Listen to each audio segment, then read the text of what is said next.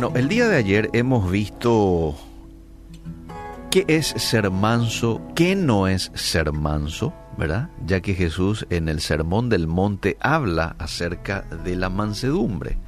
Mateo capítulo 5, verso 5 dice, Bienaventurados los mansos, porque ellos recibirán la tierra por heredad. Entonces dijimos, arrancamos diciendo que no es ser manso y dijimos y definimos bíblicamente qué es ser manso. Decíamos de que viene del griego praus, que significa fuerza bajo control. En resumen, ser manso es ser dueño de uno mismo, es tener dominio propio. Tengo toda la fuerza de hacerle daño a esta persona que me acaba de dañar, pero yo decido no devolverle mal por mal. Eh, y yo terminaba ayer la reflexión diciendo de que así es como el Espíritu Santo hoy nos quiere tener, mansos, cristianos bajo control, cristianos dominados por el Santo Espíritu de Dios, no desbocados, impulsivos, indisciplinados, sino dependientes en ese sentido del Espíritu Santo. Él es el que nos da esa capacidad de poder ser manso, de tener toda la fuerza, pero bajo control. Hoy quiero continuar lo de ayer con algunas características del hombre praus, del hombre o la mujer bajo control, manso, mansa. El manso es una persona accesible. Fíjate vos, el maestro de maestros, Jesús como rabí, a diferencia de los fariseos de aquella época, era accesible a los mancos, a los leprosos, a los pecadores, a los estafadores. Mientras los fariseos de aquella época corrían de hombres como Saqueo, Jesús le dice, bájate Saqueo de ese árbol, vamos que me tengo que ir a tu casa.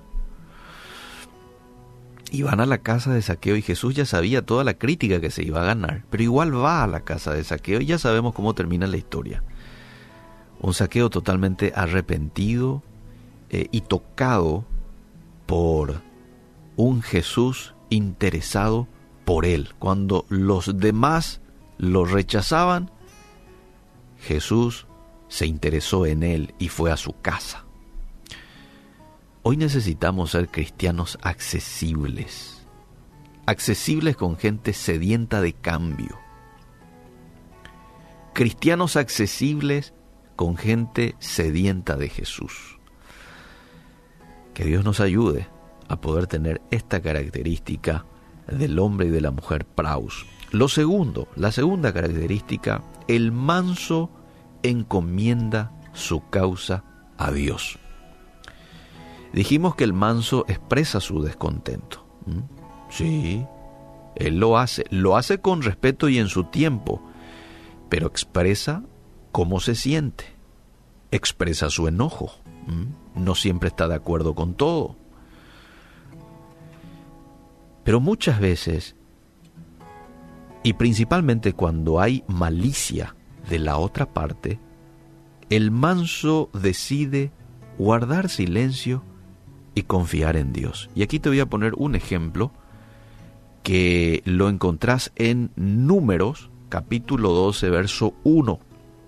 En ese pasaje se habla de María y Aarón cuando hablaron contra Moisés a causa de que él eligió eh, para su pareja una mujer cusita. Él había tomado una mujer cusita, algunos hablan de que era una mujer eh, de color, ¿verdad? Entonces eh, María y Aarón dijeron, solamente por Moisés habla Jehová. ¿no ha hablado también por nosotros? Y dice la Biblia que oyó Jehová. Eh, y luego el verso 3 te dice, y aquel varón Moisés era muy manso, más que todos los hombres que había sobre la tierra. Verso 4, luego dijo Jehová a Moisés, le dijo también a Aarón y le dijo a María, salgan los tres al tabernáculo de reunión. Y salieron ellos tres, ¿verdad? Exactamente donde nosotros esperaríamos que el texto nos diga qué fue lo que dijo Moisés para disculparse con respecto a lo que le habían dicho eh, Miriam y Aarón, o María y Aarón, el texto nos muestra y nos dice que Moisés fue el hombre más manso sobre la faz de la tierra. ¿Qué nos indica esto? Moisés no dice ni una palabra. Moisés guarda silencio. Espera con paciencia en el Señor. No se irrita por estas palabras de crítica. ¿Y qué es lo que ocurre? El pasaje nos muestra. Viene Dios mismo a salir en su defensa. Viene Dios mismo a defenderle. Esto es lo que muchas veces nosotros tenemos que hacer con mucha gente que nos lastima. En vez de dar nosotros nuestro estoque también, ¿sí? guardar silencio. Señor, encárgate de esta situación. Vos estás viendo todo.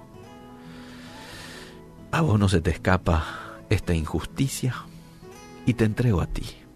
Qué bien haces, qué bien hacemos cuando decidimos hacer esto. Bueno, vamos a la característica número 3. El manso es apacible, no es criticón, no es juicioso. Tristemente hoy hay que decir de que hay muchos cristianos que buscan constantemente el pelo en la leche a todo, ¿verdad? Una característica del manso es que él está para ayudar, no para criticar ni ser juicioso. Fíjate lo que dice Romanos 14.1, recibid al débil en la fe, pero no para contender sobre opiniones.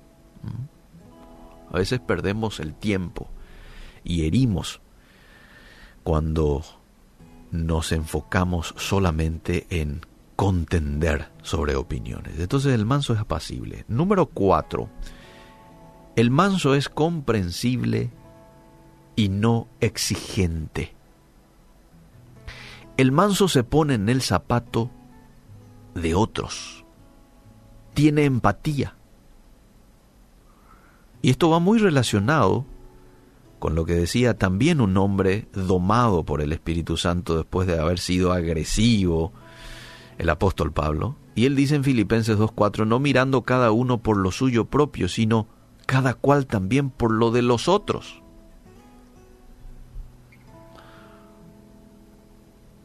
Empatía. Esto es muy importante porque cuando tenemos empatía incluso vamos a poder pasar ofensas que nos hayan hecho por alto, por el simple hecho de tener empatía en esa persona. Ah, me dañó, me habló así, no me saludó, pero él está así, él está sa, está pasando por esa situación. Tenés empatía, entonces podés pasar una ofensa por alto. Ahora, ¿qué significa recibirán la tierra por heredad? Porque ustedes recordarán de que el pasaje dice, bienaventurados los mansos porque ellos recibirán la tierra por heredad. Para el judío, la tierra era muy importante, de hecho era un bien muy preciado, es sinónimo de felicidad, seguridad, de tranquilidad. El manso, como tiene sus emociones y sus reacciones bajo control, y al tener sus emociones y sus reacciones bajo control, como resultado, disfruta de la vida, tiene alegría, tiene gozo, tiene esperanza. ¿Mm? El manso disfruta de lo que tiene. ¿Por qué? Porque Dios es el que le da la facultad de disfrutar de algo. Recuerden ustedes lo que dice Eclesiastés 6.2, eh, que Dios da al hombre, al, que le agrada, le da riquezas, bienes y honra, y nada le falta de todo lo que su alma desea. Pero Dios no le da la facultad de disfrutar de ello al impío, eh, sino que lo contrario, lo disfrutan los extraños, dice. ¿Recordás aquel pasaje?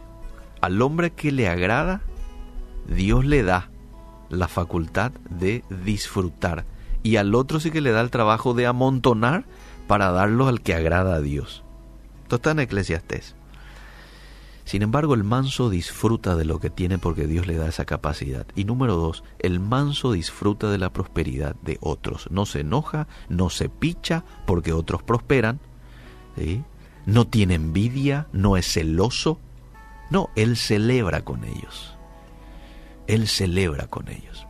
Que Dios nos ayude a ser hombres y mujeres praus con estas características, mansos en toda la manera de vivir.